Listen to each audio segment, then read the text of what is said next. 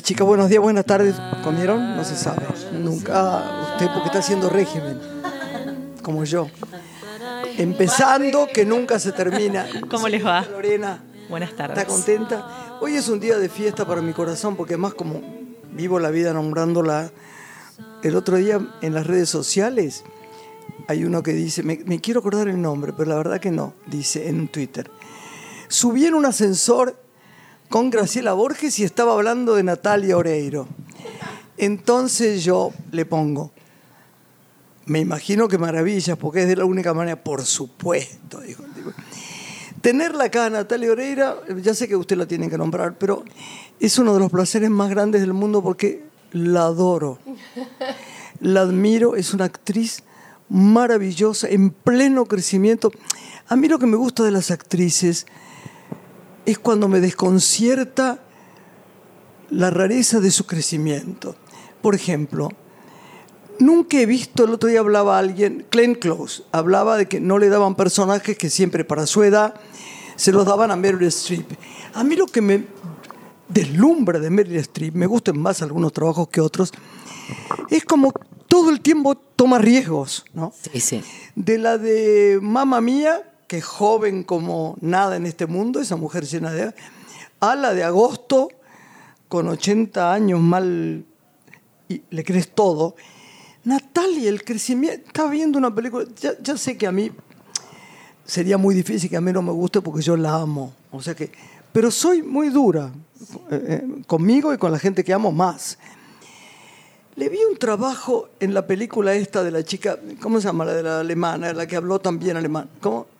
Bueno, Bueno, hola, que primero quería Hola, desarmarme. reina. Estoy absolutamente desmayada con tantos elogios. No, no, pero Yo no es eso con tantos elogios. Pero Él creo que lo decís porque ¿Cómo me se querés. llamaba la película? Guacola, de Lucía Puenzo. me- bueno, empezó a actuar y yo dije, no, no es posible. Primero, ¿cómo aprendiste el idioma? Tenés una facilidad para los idiomas extraordinaria. No Pero creo. aparte, ¿cómo era ese personaje, no? Porque yo te puedo decir muchísimos de tus trabajos y cómo te veo, cómo te veo cantando. Y ayer a la noche, que no tuve una noche muy este, luminosa, estos días son medio, medio difíciles, me puse a pensar, ¿cuándo fue la primera vez que yo la vi? Y vos sabés que yo no me acuerdo, pero sé sí que de entrada la amé. Yo le dije un día, le dije, Natalia, no, vos tenés que haber sido algo mío en otra vida. Seguro. Porque, porque hay una simbiosis tan grande. Mirá que a mí me encantan las actrices argentinas, ¿sabes? ¿No es cierto? Lo- Las Sí, siempre. divinas, hay Sí. muchísimas, muchas que no, pero muchas que son fantásticas. Lo que me conmueve y la quiero a ella, además tengo un seguimiento por ella. Tuve la suerte de trabajar con ella, porque digamos la verdad, trabajamos juntas. Hice de su mamá. Y me gustaría que sí nos convocaran para hacer una película Por juntas, porque supuesto. Y yo te amo y te admiro. Y ahora te veo quiero, que y hace- decís esas cosas y te quiero tapar la boca porque la vergüenza que siento Y ahora, ahora, de que vos me ahora lo estoy, digas. Callate, tonta. Y ahora veo que va a estrenar es- la historia de esta cantante que yo adoré. E- Empecé tarde a descubrirla. Pero cuando la descubrí, es más, hay una película mía que es Viudas con, Sí. la, con- la música de, de la película. Claro, bueno, Paisajes. porque Vicentico hizo una versión de Paisaje que es de Le Franco pedimos Simone. nosotros que lo hiciera. Increíble, pero la, la- la can- la canción es de Franco Simone y Gilda la versionó. Bueno, y estuvimos con Franco Simone. que es divino. Es sí. divina la canción, pero muy triste. Sí. La versión de ella otro- Muy de- de Vicentico es preciosa para la película porque dramáticamente Claro. servía, pero la más alegre Es la de y la más maravillosa es la de Gilda. Y porque ella además tenía. ¿Está en la película? Sí, por supuesto. Sí, es bueno, uno ahora te dejo de hablar. sus himnos. Bienvenida, te amo. No, con todas las lindas cosas que decís, Y por mí seguí hablando. Además, además, ustedes no saben las cosas que yo tengo divinas de ropa de Oreiro.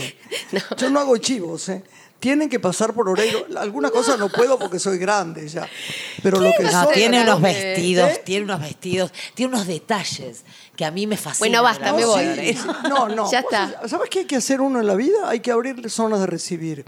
No cuesta hablar de mí porque es mi programa, Es Tomá. verdad. Nuestro programa. Pero a mí me cuesta mucho, me, me cuesta de siempre. Es más, me- por ejemplo, me sucede algo que me pasó de pequeña. Cada vez que festejaba un cumpleaños, alguien me traía un regalo y yo le decía, después lo abro. No podía abrir un regalo delante de la persona. Ay, mi amor. Y entonces me empezó a pasar que empecé a decir, no me regalen nada, ya solo la presencia para mí es suficiente, amor, porque me da como pudor también. Lo y cuando me dicen un elogio también me siento, eh, quizás porque no me lo termino de creer todavía, eh, siento que soy sobre todo, bueno, una persona en construcción, sin duda, pero como actriz también siento que estoy aprendiendo. Por suerte yo también. El otro, ayer en- Todos, ¿no? El otro día en Uruguay, nuestro Uruguay querido, porque yo parece que nací en la mitad del río, Seguro. tenía unos amigos, Luisito de María, montones de amigos maravillosos, y tengo un apego por Uruguay. Sí, sí. Me dice una amiga, me parece que no nos quieren mucho. Digo, ustedes no las querrán a ustedes. A mí me adoran, deben haberse comportado alguien mal, porque la verdad es que conmigo y con muchísima gente amiga mía son divinos. Y bueno, creo son que de una es recíproco. educación. Y, además, investigadores en lo que hablan. Viene un chico, no me acuerdo cómo se llama, a hacerme una nota para, creo que sale estos días, para el país. Sí. Fue placentero lo que sabía. Son investigadores. Pero es recíproco. Mira que yo vivo en la Argentina hace 22 años y, y siempre me sentí de la misma manera que vos te sentís cuando vas bueno, a Uruguay. vos sos amada.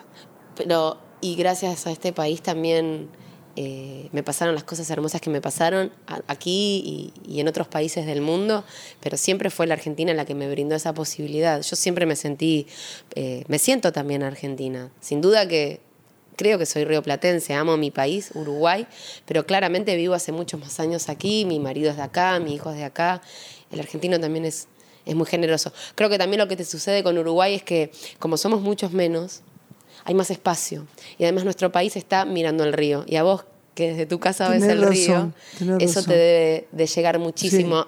Cosas de las que me extrañan a mí es que la Argentina, sobre todo Buenos Aires, esté construida dándole la espalda Al río.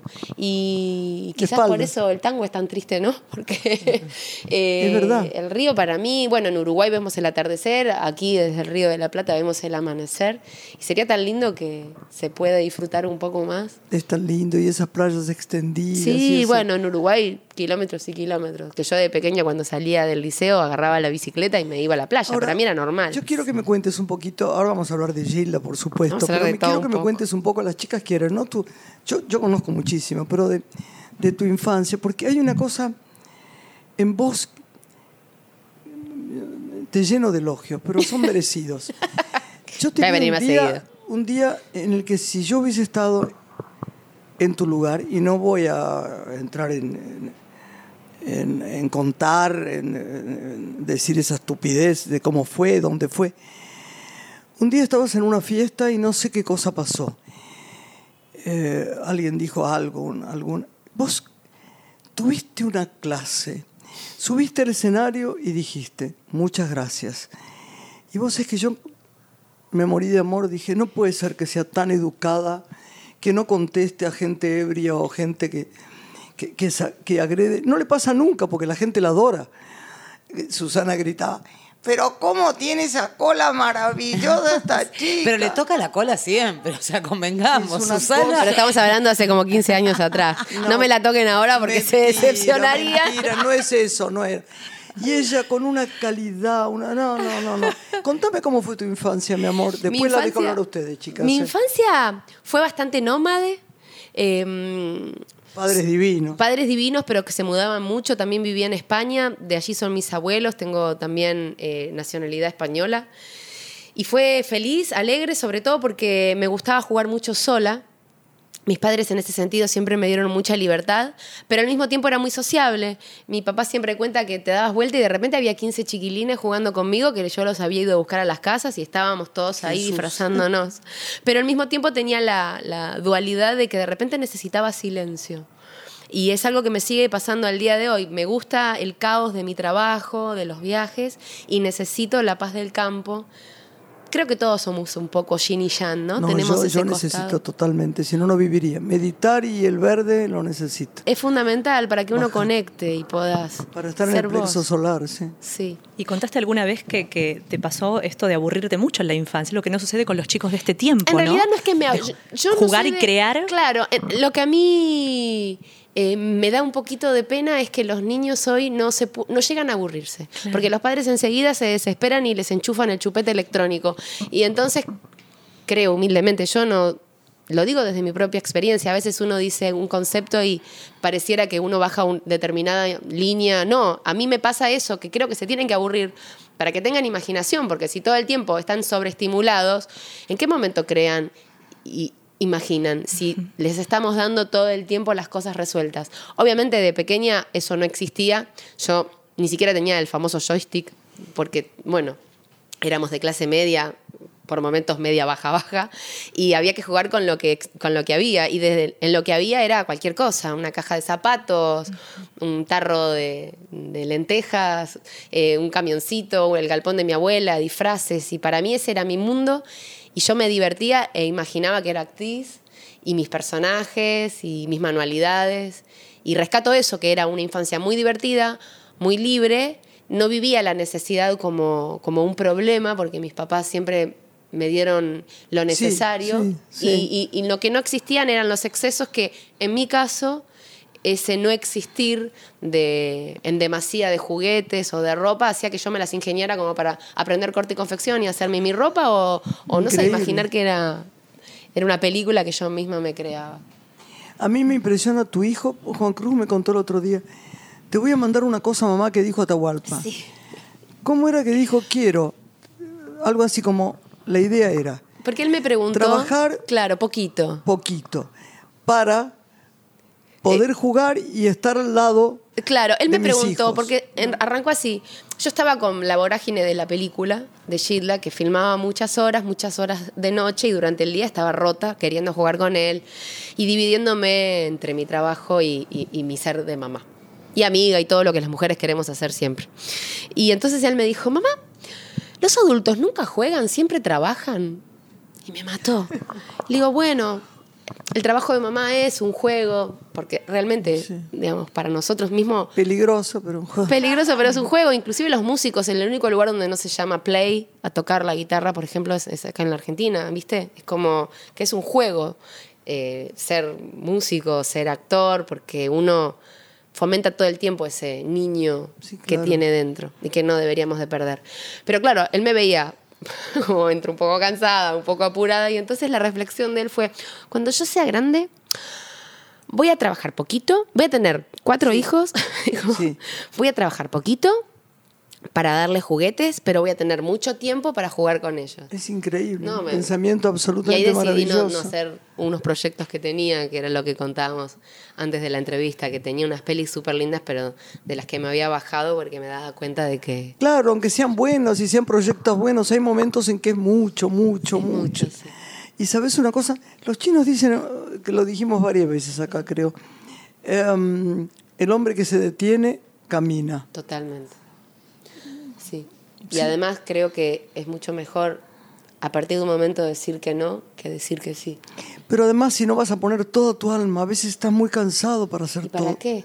Había eh, un cuento sufi, lo voy a abreviar, pero que básicamente decía, un gran marino pasaba por una playa y veía a un hombre hermoso, muy luminoso, descansando en la orilla y le preguntaba, ¿qué hace usted ahí tirado? Estoy descansando. ¿Y usted qué hace? No, yo voy a conquistar tierras lejanas. ¿Y para qué? No, porque voy a ganar muchísimo dinero para mi corona. ¿Y para qué? Y para luego poder descansar.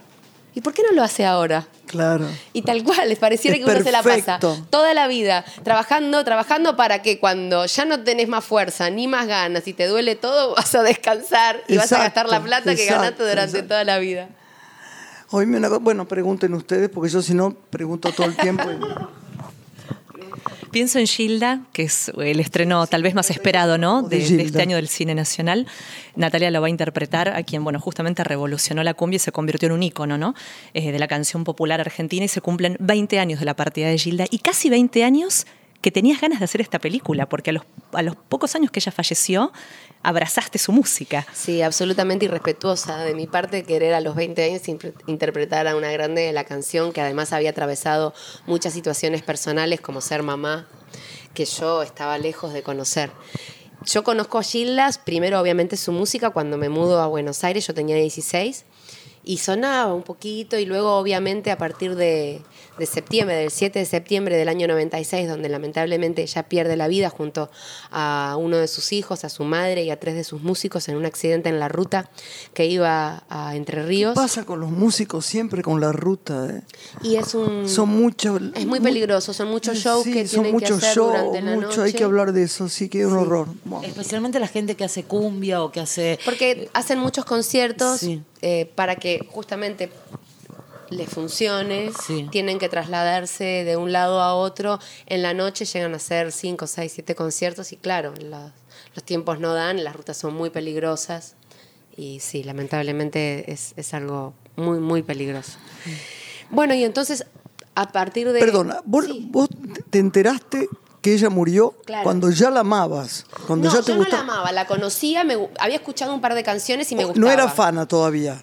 Y estaba como empezando Bueno, a conocerla. A partir de su accidente eh, tomó como una relevancia mucho más grande. Claro, Era chiquita. Sí, sí, era súper chica, 16, 17 años. Y empecé, me compré sus discos y me hice fan, fan, recontra fan, me encantaba, me generaba mm, alegría, que creo que es lo que le pasa a la mayoría de las Ah, personas. no, yo la pongo en una alegría en el Te alma. dan ganas de bailar, sus canciones son simples, pero al mismo tiempo eh, hablan de una mujer que, te- que le pasa lo mismo que al resto, Y además tan preciosa. tan bonita, tan diferente también. Y a medida que iba creciendo iba conociendo un poquito más de su historia, pero trataba de homenajearla en distintos proyectos que yo interpretaba, como en su momento Muñeca Brava, que era una novela que sucedía a la una del Sí, mediodía señor, preciosa. que ahí todas bailábamos cumbia y yo cantaba sus temas. Después me tocó otra que se llamaba Sos mi vida eh, y propuse hacer la cortina musical de Corazón Valiente. Y bueno, cada vez que Ay, tenía qué una linda posibilidad. era, sí, ahora me acuerdo, preciosa. Y claro, a partir de un momento empecé a soñar un poco como interpretarla en el cine. Existieron varias posibilidades de hacerla de distintos directores, pero nunca, nunca se consiguieron los derechos. Y yo digo por suerte, porque mm, creo que personalmente yo tenía que atravesar muchas situaciones, como por ejemplo convertirme en mamá, tener una edad más adecuada, como para tener también más recursos para interpretarla. Pero ya tenía miedo porque se me estaba pasando el cuarto de hora. y. Ay, no. Bueno, pero yo. bueno, sí, todos crecemos. En algún momento empiezan a cambiar los roles. Y está buenísimo que así pase. Me, me pasa habitualmente que me ofrecen personajes que yo hice a los 20 y me junto con el productor y le digo, pero yo no puedo hacer esto. Ya lo hice primero. Y aparte hay chicas de 20 años que lo pueden hacer mucho mejor que yo. Yo quiero ser personajes de mi edad. No, bueno, pero lo puedes hacer. Porque le digo, vos no, no tenés edad, además. bueno, pero ¿sabes qué pasa? Creo que si uno no avanza y no acompaña un Sí, proceso, mi amor, seguro. va a llegar un momento que no voy a poder hacer ni una cosa ni la otra, porque mm, viste, te convertís en un híbrido. Sí, no das como, ya no doy la chica joven de la película, aunque pueda ser una Sí, das la chica joven de la película. Lamento comunicarte, pero no importa. Lo que pasa es que es tan inter- creo que es tanto más interesante hacer eh, mujeres reales. Absolutamente, estoy ¿no? totalmente Sobre todo en el cine, tiene más matices, para mí son desafíos mucho más interesantes, más complejos los personajes. Y además, trabajo de tan chica, te pasó a vos.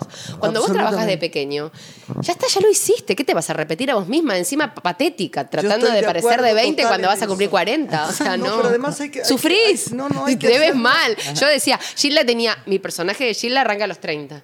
Eh, Y claro, yo lo veía al, al DF, que le mando un beso enorme a Dani Ortega, y le decía, Dani, acá tengo que parecer de 30. Por favor, ayúdame, que vengo sin dormir hace una semana. diciendo, es la edad que pareces menos de 30. Pero yo tengo 39.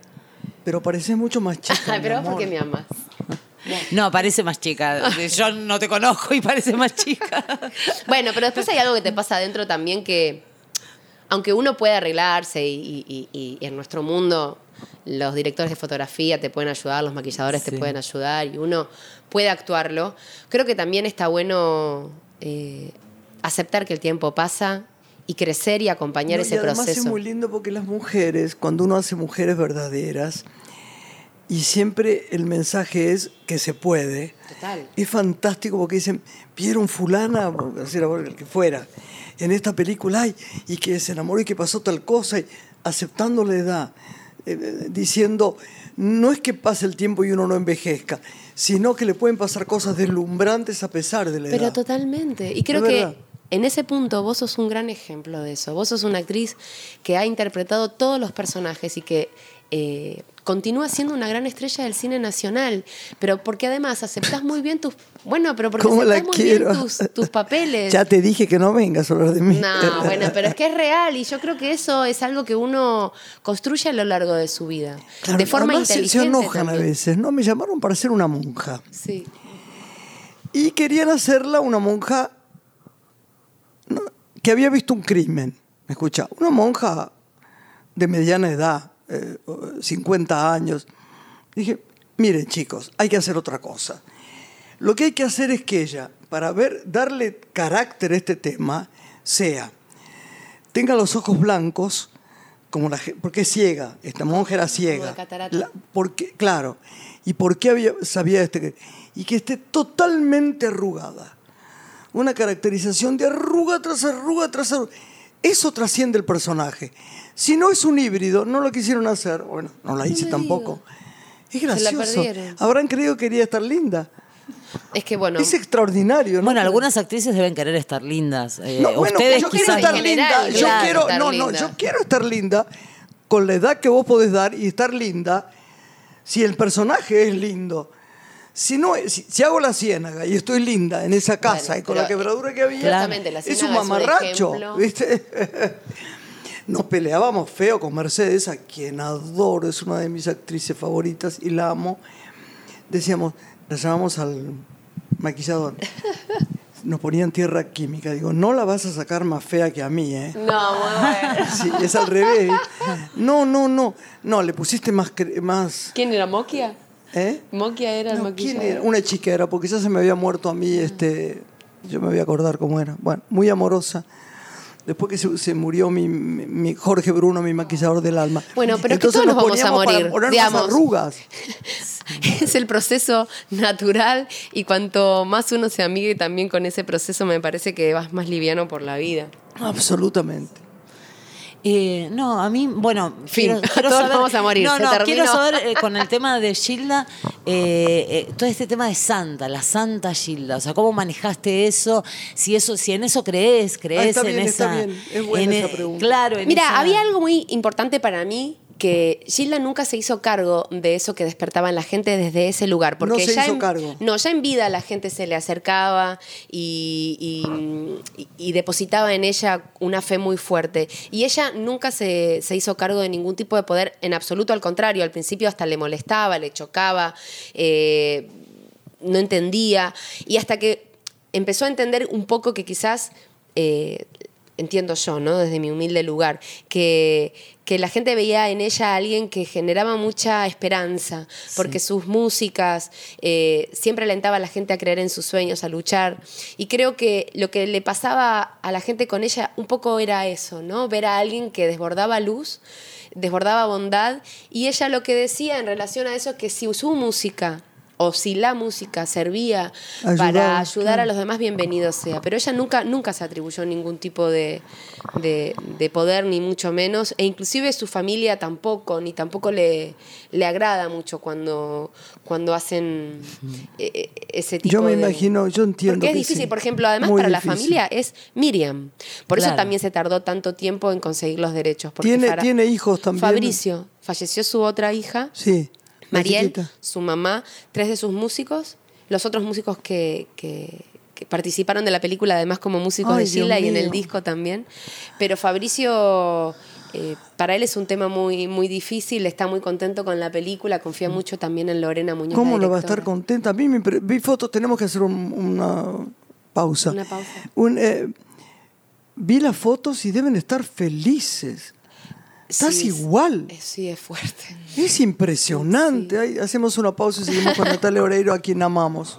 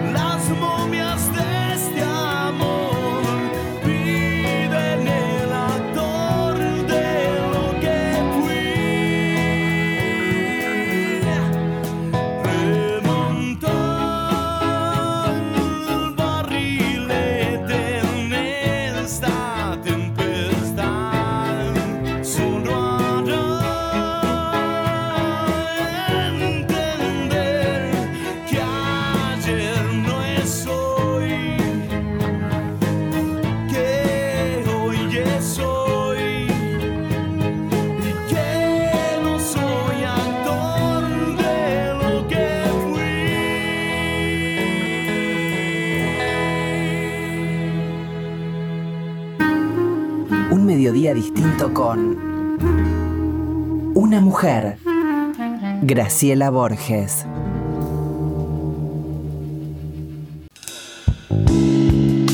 Una mujer. Una entrevista cálida. Someday I'll wish upon a star and wake up where the clouds are far behind me. Seguimos acá con la divina, divina, divina de Nati Oreiro. Ahora nos traerán cafecito, ¿no? Que, que- que está haciendo de, va, está haciendo de Gilda, porque aunque ya haya hecho la película y se vaya a Ya estrenar. en el intervalo, qué mal, qué fea. Qué que linda, qué palabra antigua, pero bella. Usted siempre honra al diccionario de la Real Academia Antiguo. Española. El otro día, Me el otro encanta. día es, es genial porque me dice, vos hablás con palabras antiguas. Digo, si la conoces a mi sobrina, no, no sabes lo que es. Es Dice verdad. todo, habla todo como un diccionario. este, Bueno, yo siempre te digo que a mí me encanta Yvonne Bordelois, porque los libros que ha escrito donde honra el lenguaje me parece Pero que es es. hermoso eso. Hoy en. Tampoco este cuidado, momento, ¿no? Yo digo No me- convidar, Cuidado, en que vez todo de se abrevia. Yo digo convidar. Usted dice pastel encanta. en vez de torta. ¿Eh? Pastel en vez de torta. convidar, te convido. Bueno, los no uruguayos usamos mucho tú, ¿viste? A mí me decían, dale tú que te me toca a ti. encanta eso, me encanta, me encanta. Bueno, ¿qué le quieren preguntar a ver? Pienso en la distribución de la película que ya seguramente tendrá garantizada la circulación por Rusia y por Israel, donde aman a Natalia, donde a mí me llamó la atención siempre que son tan fanáticos de ella que han querido estudiar el español Sí, para poder fue- tener más cercanía a Es vos. maravilloso. Vos decime, llegás, a mí me encantaría saberlo. Vos llegás, bajás en el aeropuerto, ya te están saludando con pasión, te están esperando. A mí me da cierto ¿Cómo es eso contar lo de esas los cosas rusos? porque a Me veces encantó dicen, la idea. ¿Qué es eso de los rusos? Y yo es como que digo, no, bueno, un poco. Ahora estamos haciendo un documental con Martín Sastre, quien te dirigió en Mista Cuarembó. Qué precioso, Que se Martín. llama, sí, se llama Naya Natalia, que significa nuestra Natalia en ruso, que lo presentamos en el último Festival de Cine de Moscú. Estaba vestida con un traje colorado. Rojo, ¿viste? O Colorado, rojo, perdón. rojo. No, no, colorado, colorado. No, no, es- son dos colores distintos. ¿En serio? ¿Cuál es la diferencia? Es diferente, el rojo es más vibrante, es más bajo, el colorado tiene un poco de amarillo. Yo pensé que era solamente un, No, el un cacherío término de la glam. gente, el cacherío de la gente, ahí está, mirá, ahí está, estamos viendo la foto. Ah, eso El es de mi próximo la gente que concierto. solamente En dice Rusia. Colorado, Sí, que voy ahora a fin de año. comer. Eso es de ahora, para diciembre. Bellísimo. Y es, es justamente este documental un poco habla de eso, de ese amor recíproco que hay entre ellos y yo desde que soy muy chica y cuenta como una mujer que nació en el Cerro de Montevideo, en un país de Sudamérica, se puede eh, comunicar tan fluidamente y tan sentimentalmente con alguien que nació, por ejemplo, en Siberia. Y está montado sobre una gira que hicimos Ay, cómo me gusta. en el Transiberiano, que fue preciosa por un montón de ciudades que llegamos hasta Siberia. Muy Madonna eso. que hace la- esa gira genial. Sí. Y ellos son, a mí cuando me consultan, ¿y pero cómo son los rusos? ¿Son fríos? ¿Son distantes? Para mí todo lo contrario. Son, pero Son veo los cariñosos. festivales de cine. ¿Viste? Se aparecen en otra, y aparecen de pronto y te dan. No, no, son se muy acercan a vos y te dan afectuosos. algo así, vos decís que me da un chocolate. Son muy- son Y sucedió soñados. a través de tus novelas, Muy ¿no? regaleros, sí. La primera novela que que se dio allá, allá que empezaron a fue una que se llamaba. Ricos y Famosos que yo hice en Canal 9 y después Muñeca Brava y como Muñeca Brava también venía predecedida de un disco mío, Muñeca Brava la dieron 14 veces. Y yo viajo todos los años desde que soy muy chica. Y se generó un vínculo que va más allá del trabajo netamente, sino de la persona, porque siempre me hago tiempo para estar con ellos. O sea, si vas por la calle, no, me, me encanta saber esto. me- estoy, estoy enca- No, por dicen, ejemplo, yo "Hola, llego al aeropuerto, ¿no? Entonces, eh, bueno, me están esperando, me hacen pasar por un lugar y de repente. La verdad, pasaporte. no seas tímida, ¿eh? Yo entrego el pasaporte y se levanta la cara de la persona del pasaporte y, ya ahí cambia todo. Ay, mi amor. La sonrisa, pero es algo muy hermoso porque es transgeneracional. Son chicos. ¿Vas de acá directo? No, generalmente hago eh, escala en Frankfurt, en Alemania. ¿Pero te quedás a dormir una noche o lo seguís? no, nomás? no, sigo. ¿Aguantás los aviones? Sí, Pregunta clave. sí, sí, sí. Porque es muchas horas, Viajo no son muchas mucho, horas. sí, a Rusia son, bueno, más o menos 14 a Alemania y otras 4, depende si voy a Moscú Sí, o a San Petersburgo. sí. No, pero en la última gira hicimos 36 mil kilómetros. Yo tenía que ir a Tashkent. Y entonces fui a la embajada a preguntar ¿Cuánto cuántas era? horas eran. Me, di- me dice el agregado cultural. No, dice, llega a, a Moscú. Ay, digo, yo como odio los aviones, ay, tantos, tantas horas. Pero no hay Y dice- directo. Y después, dice, no, después baja y son ocho horas más. En Dije, tren. no voy. Tenía que ser presidente del jurado. Dice, no, no, no puedo, no puedo, lloro. ¿Nunca No. viajaste a Rusia?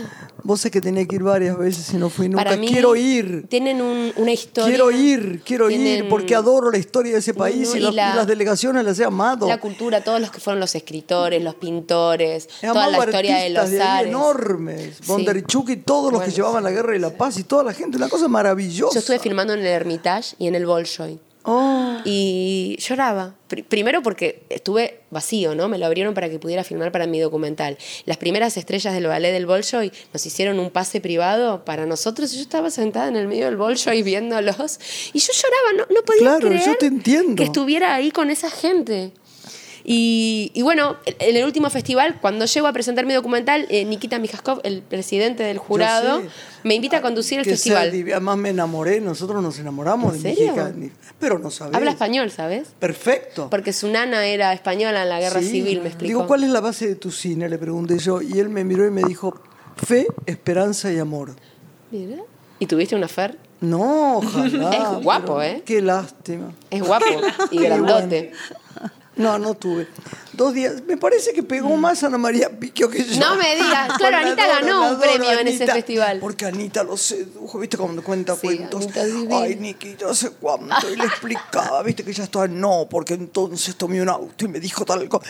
Y yo estaba tan embobada que no me, no me salía nada decirle una estúpida. Bueno, pero has tenido tus amores.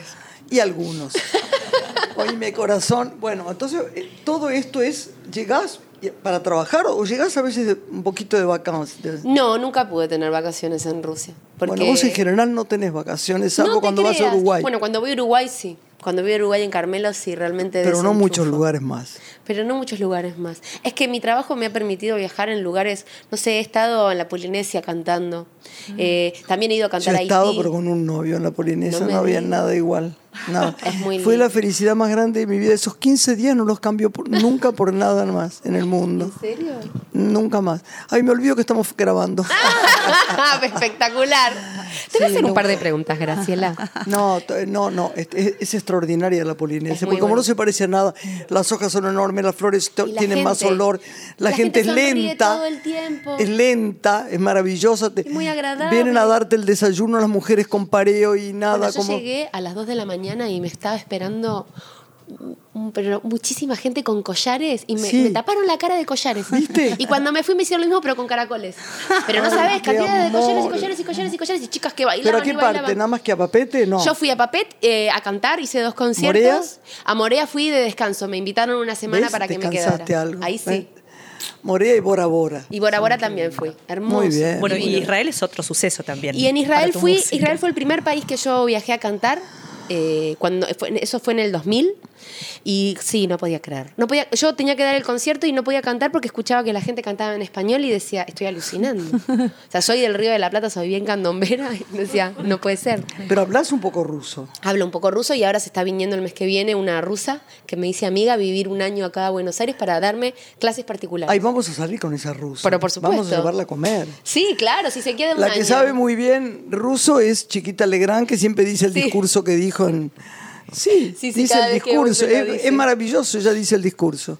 pero es hermoso el idioma Es además musical. musicalmente es divino yo tengo una Nos canción equivocamos a veces con los idiomas, ¿eh?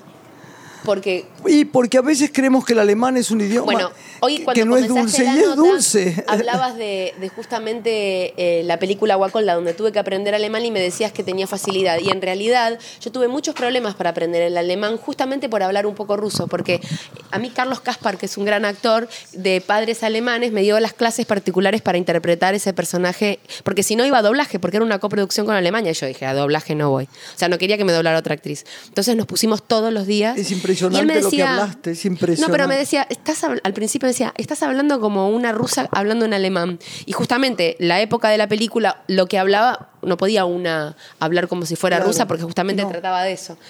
Y me costaba mucho porque suenan parecidos, Fue pero, maravilloso como hablaste. pero era muy distinto. Eh, eh, ponen completamente diferente la ¿Sabes lengua. qué? Claro, pone, es como el eh, hablar en. Brasil o hablar en Buenos Aires. Bueno, sí. En- o en Argentina. Pero uno sí. se piensa que suena parecido y no.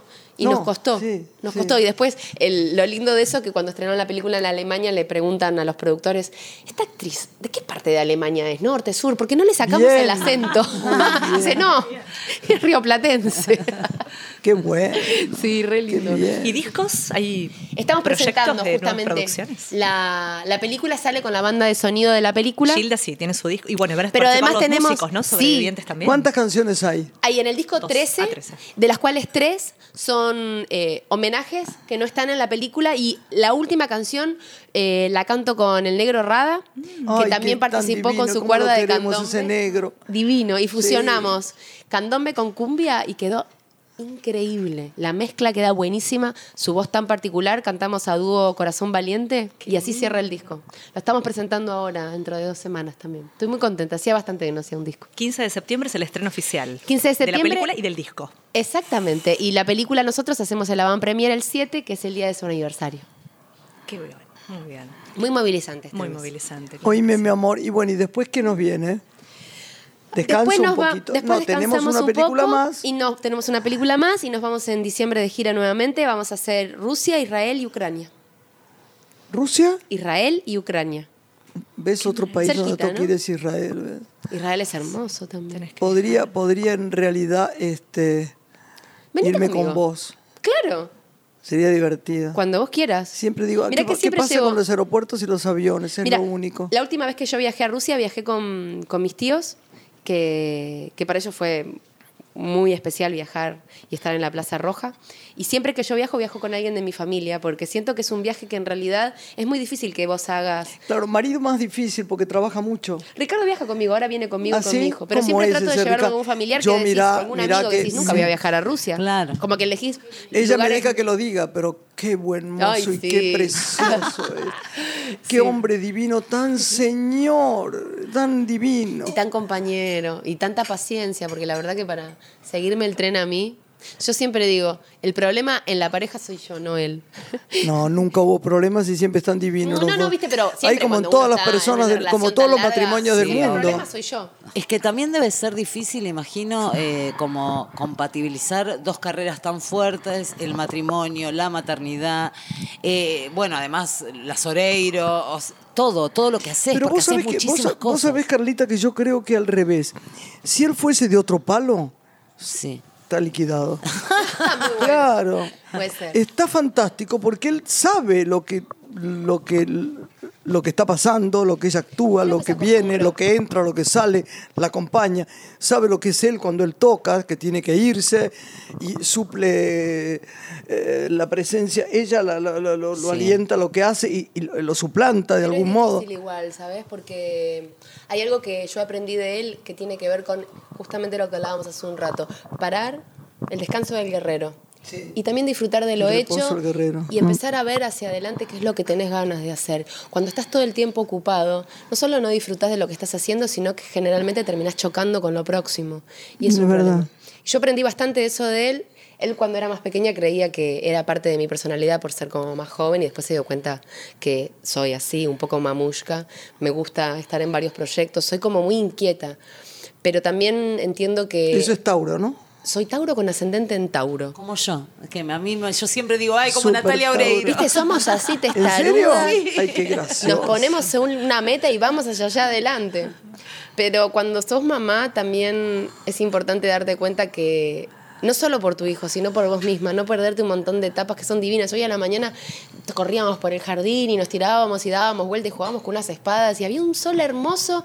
Digo, claro, cuando estás trabajando te perdés de esto. Obviamente, las mujeres, sobre todo hoy, que, que queremos trabajar y ser independientes, también queremos ser buenas madres, eh, nos cuesta mucho más. Sí. Todas corremos para un lado y para el otro, pero cuando tenés la posibilidad de respirar y disfrutar el momento, es maravilloso, porque yo veo en los ojos de mi hijo esa alegría que si no me lo pierdo. ¿Y cuándo lo voy a hacer? Cuando tenga 15 no me va a dar bolilla. Decime, ¿y tenés ganas de tener otro chiquito o no? No.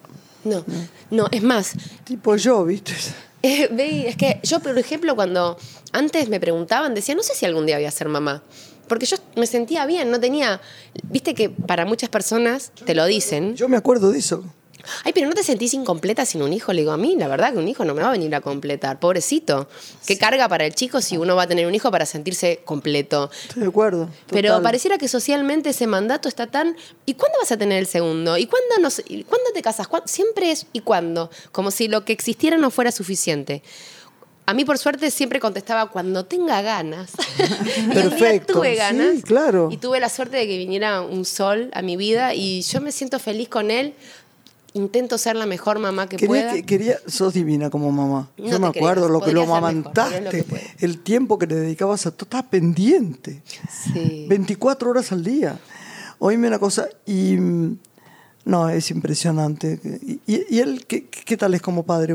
Buenísimo. Ricardo, y para mí es, sí, yo admiro a las madres solteras porque no sé cómo hacen cuando tienen que ocuparse solas de la crianza de un chico. Para mí es 50 y 50 realmente, y en muchos casos, en, en el nuestro, te diría 60-40, porque inclusive cuando yo... eh, Volví a trabajar, Atahualpa tenía pocos meses y yo tenía que viajar a Colombia y Ricardo me acompañó, de- paró todos sus conciertos, me llevaba el, el gordo al set para que le diera la teta, Ay, mi luego volví, hice la película en Bariloche con Lucía Puenzo y estábamos en la misma situación, le tomó la teta hasta los dos años y medio. Sí. Y Ricardo se acomodaba a sus No paró tiempos. nunca. Nunca paró. La extraña, a veces Ay, me dice... mi amor, ay, mi amor, ay, mi amor. Sí. Tiene ahora cuatro, ¿no? Cuatro, sí. Ay, mi amor, es tan lindo. No, y es... Tiene, sonríe como el papá y se ilumina y esos el mundo. ojos, y además ese pelo. Sí, lo tiene largo. bonito. Y no se lo vayas a cortar, ¿eh? ¿En serio? Me encanta su pelo largo. Y no, tenemos, no nos llamamos más Berlín. No, eligió llamarse Atahualpa a los dos años. Dijo que Merlín era un hombre de bebé. Que ahora ya ¿En era serio? grande. Sí, tiene mucha personalidad. Qué Bueno, curioso hijo los de ustedes nombres, dos, tenía Sí. que tener personalidad. A veces no se hereda eso, ¿viste? Pero en el caso de él, es muy él. Cuando me preguntan, ¿y a quién se parece? A nadie. Por suerte, se parece a él. No, me parece, sí, se parece a él, pero tiene algo de Físicamente los tiene dos. una mezcla de los dos. Sí. Sí, se parece un poco en los ojos ¿Y a mí, el pelo del padre. tener mujer? No. No, varón. Varón. Soy re varonera. Sí. Súper. todo bien Yo también, pero niña. querés que te diga, adoré que mi nieta fuera mujer. Claro, porque como quizás como abuela, Está más fácil, además, el tema. Sí. Le dejas hacer lo que quieran. claro, la vas. peinás, le pones los Sí, es brutal cuando llegan y fantástico cuando se van. Porque llega un momento, no, no, los- las cosas que dicen el otro día, ¿viste las cosas? Este Atahualpa dice unas cosas que yo no puedo creer. El otro día la mía, digo, vos no tratás bien a tu abuelita. No, porque yo no quiero que me digan ni Nuli, ni Titi, ni Pipi, ni Gran, ni nada. Me dice, digo, no, estoy muy enojada, estoy muy ofendida, estoy muy triste, de verdad. Silencio enorme. Abuela, ¿me podés dar otra oportunidad? ¿Cómo saben hablar así? Me Yo, muero. yo no puedo creer las cosas Es que, que son dicen. radares, aprenden todo. Uno a veces le dice con la palabra algo que él quiere que aprenda y en realidad son lo que vos haces, lo que ellos ven. Sí. Totalmente. A mí, a mí me deslumbra Juan Cruz. Bueno, porque estamos poniendo tiempo en mí y en mi familia. Pero ¿no? y si es hermosa tu ella. familia, ¿cómo no? Hoy, mi amor mío de mi corazón, tele nada. No, por ahora la verdad que no. Sí, No. A mí me gusta. descanso, ¿eh? Sí, es un descanso de todo tipo. A mí, eh, las tiras deben ser. Yo hice Agotadoras. una sola vez un mes y creí que quedaba de cama para toda la vida. es que Un son mes, muchas ¿eh? horas, todos los días. Uno realmente, en mi caso, yo le pongo el cuerpo, no solamente la cabeza, el cuerpo. Y claro, terminás agotada. Yo me di cuenta, yo le ponía el cuerpo y acomodaba la letra. Y, de- Claro. a- las escenas que me parecían imprudentes o no bien escritas, pedía permiso y las corregía. Es horrible, porque Y es que te- yo hasta me las quedaba 3 de la mañana. y Tal entras cual, hasta la- las 3 de la mañana y entras a las 7. ¿Cuánto dormís? Es muy difícil. Y terminás a las 9, 10 Sí. de la noche. Es imposible Sí, vivir es así. imposible. A mí me parece un medio espectacular. Yo debo de reconocer que el Sí, cariño es un que medio recibo como llegada es brutal. es gracias a la televisión. Es algo que me gusta. Me gusta mucho además la comedia para mí en televisión, pero por ahora prefiero prefiero parar un poco. ¿Sí proyectos guardados vinculados a la poesía? Bueno, eh, desde hace mucho tiempo me gustaría sí poder interpretar en el cine a una poetisa, a dos quizás, a una poetisa uruguaya que se llama Juana de Barburú, que me gusta Como muchísimo. si no supiéramos. Creo que no hay nadie en este mundo que no sepa la higuera. ¿No? Claro, es que todos nosotros en Maravilla. Uruguay Yo quiero hacer a Idea Vilariño. sí lo sé y la tenés que hacer. No sé si la tengo que hacer, pero sé que sé mucho de Idea Vilariño y que he amado mucho y que ella me quería mucho a mí. Es como la Pizarnik, ¿no? Claro. O sea, sí. eh, de alguna forma Sí, sí. completamente diferentes, pero yo encuentro en su poesía ciertas similitudes también. Vos, vos, vas- vos tenés que hacer de todo. y vos también, mira quién Parás- habla. No, yo ya hice mucho y parar un poco está bueno. Eh, que el hombre que se detiene camina, puede ser. Nos tenemos que ir ya, estamos despidiéndonos. Hay cuatro minutos, qué suerte, pregunten. Pienso, sí, No, no, ¿sabes favor, que me quedé pensando en Gilda, en aquellos aspectos no explorados de su vida que también, ella contaba su directora, suya, van a estar no presentes Gilda, en la Gilda. película. Total, porque el desafío más grande que eh, teníamos para hacer esta película junto con Lorena era, todo el mundo cree conocer quién es Gilda, el mito, la leyenda, la que cantaba, la que bailaba. Vos sabés que no sé si la gente sabe mucho pero de tiene Gilda. como una idea de sus canciones, de su forma de vestir, pero muy poca gente conoce quién es Miriam, la mujer, la maestra jardinera, la persona que a los 30 años decidió, contra todo pronóstico social y familiar, cumplir un sueño de la infancia y realmente lo consiguió. Ella en su momento era maestra jardinera, tenía dos hijos y una familia constituida y un día decidió que quería cantar. Y para su familia fue muy difícil aceptarlo. De hecho, su marido no supo cómo acompañarla. La amaba, pero no perdió a esa mujer que era su maestra jardinera, que luego los hombres adoraban cuando se subía con una minifalda. La a quería cantar. mucho su marido, ¿no?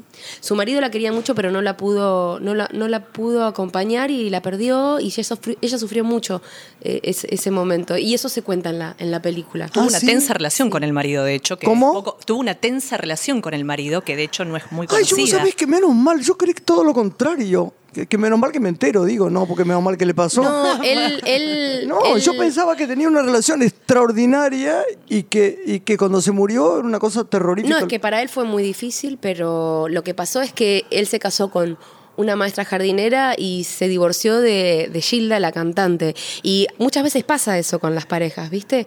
Que Él tuvo un- ella tuvo un solo marido. ella tuvo un solo marido, sí, padre de sus dos hijos. Vos quizás te estás confundiendo con, con el músico de ella, que también era compositor No, no, de no, sus no. otras Yo pensé canciones. que ella había hasta el momento de su muerte estado muy bien con él. Mira lo que pues es. no. y la película Me cuenta también acabas un poco de... Qué preciosa. Bueno, reivindicó mucho los derechos femeninos en sus Sí, canciones. señor, ¿no? Y, y con se una sonrisa siempre tan extraordinaria. Absolutamente, claro, sí, ella le hablaba a la mujer cuando en ese momento la mujer que promocionaba a la bailanta era una mujer mucho más voluptuosa, eh, de hecho se le pidió que se operara y ella no quiso, ella era una chica de clase media de, de- de- de, mm, de devoto, con una madre concertista de piano, que tampoco veía para nada bien que ella se dedicara a la música de bailanta, y la tuvo que remar mucho. Al principio no la aceptaban su forma de cantar, su forma de vestirse tan dulce. Y creo que todo eso también hizo la diferencia que brillara en ese lugar. Nos tenemos que ir, pero mm, vuelvo a decirte que sos mi favorita, que te amo. Yo también te amo Sí, y te quiero me- mucho y me- tus me mensajes. hace gracia porque todas me saben, las otras me dicen, no voy a nombrar quién, una divina que es una actriz extraordinaria, además no importa. Me dice, bueno, no seré Natalia Oreiro, que vos la más tanto. Muchas Te gracias, Graciela, yo corazón. también. Esto es para mí un referente en todo Soy, sentido. soy tu mamá segunda. le a Seguro. decir a tu mamá Tenemos que hacer una peli. ¿eh? Sí, va a estar Ya fui, chocha. ya, ya hice sí, ya sé, pero ahora tenemos que hacer una peli No, entera. no sabés lo que fue la mirada entre las dos. Sí. porque yo la miraba con amor. Y yo ella con chispa. Claro, ¿no? ella sopesando qué pasaba entre esta, en esta relación tan terrible con esta madre. porque no me había querido aceptar. Y en la película la semana que viene la vamos a invitar, o estos días la vamos a invitar a Leticia Darenberg a que Ah, nos qué- charle. me encanta Leticia y que ella hizo en un personaje. peli. además. Claro que sí. Bueno, te Muchas amamos. gracias. Un beso Gracias, grande para todos y reina, para los que están gracias. Escuchando. Una mujer se ha perdido. Conocer el delirio y el polvo. Se ha perdido esta bella locura, su breve cintura debajo de mí. Se ha perdido mi forma de amar.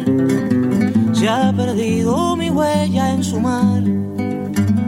Veo una luz que vacila y promete dejarnos a oscuras. Veo un perro ladrando a la luna con otra figura que recuerda a mí. Veo más, veo que no me halló. Veo más, veo que se perdió. La cobardía es asunto de los hombres, no de los amantes. Los amores cobardes no llegan a amores, ni a historias se quedan allí. Ni el recuerdo los puede salvar, ni el mejor orador conjugar. Una mujer innombrable huye como una gaviota y yo rápido seco mis botas, blasfemo una nota y apago el reloj. Que me tenga cuidado el amor, que le puedo cantar su canción. Una mujer con sombrero, como un cuadro del viejo Chagall, corrompiéndose al centro del miedo y yo, que no soy bueno, me puse a llorar. Pero entonces lloraba por mí y ahora lloro por verla morir. Pero entonces lloraba por mí y ahora lloro por verla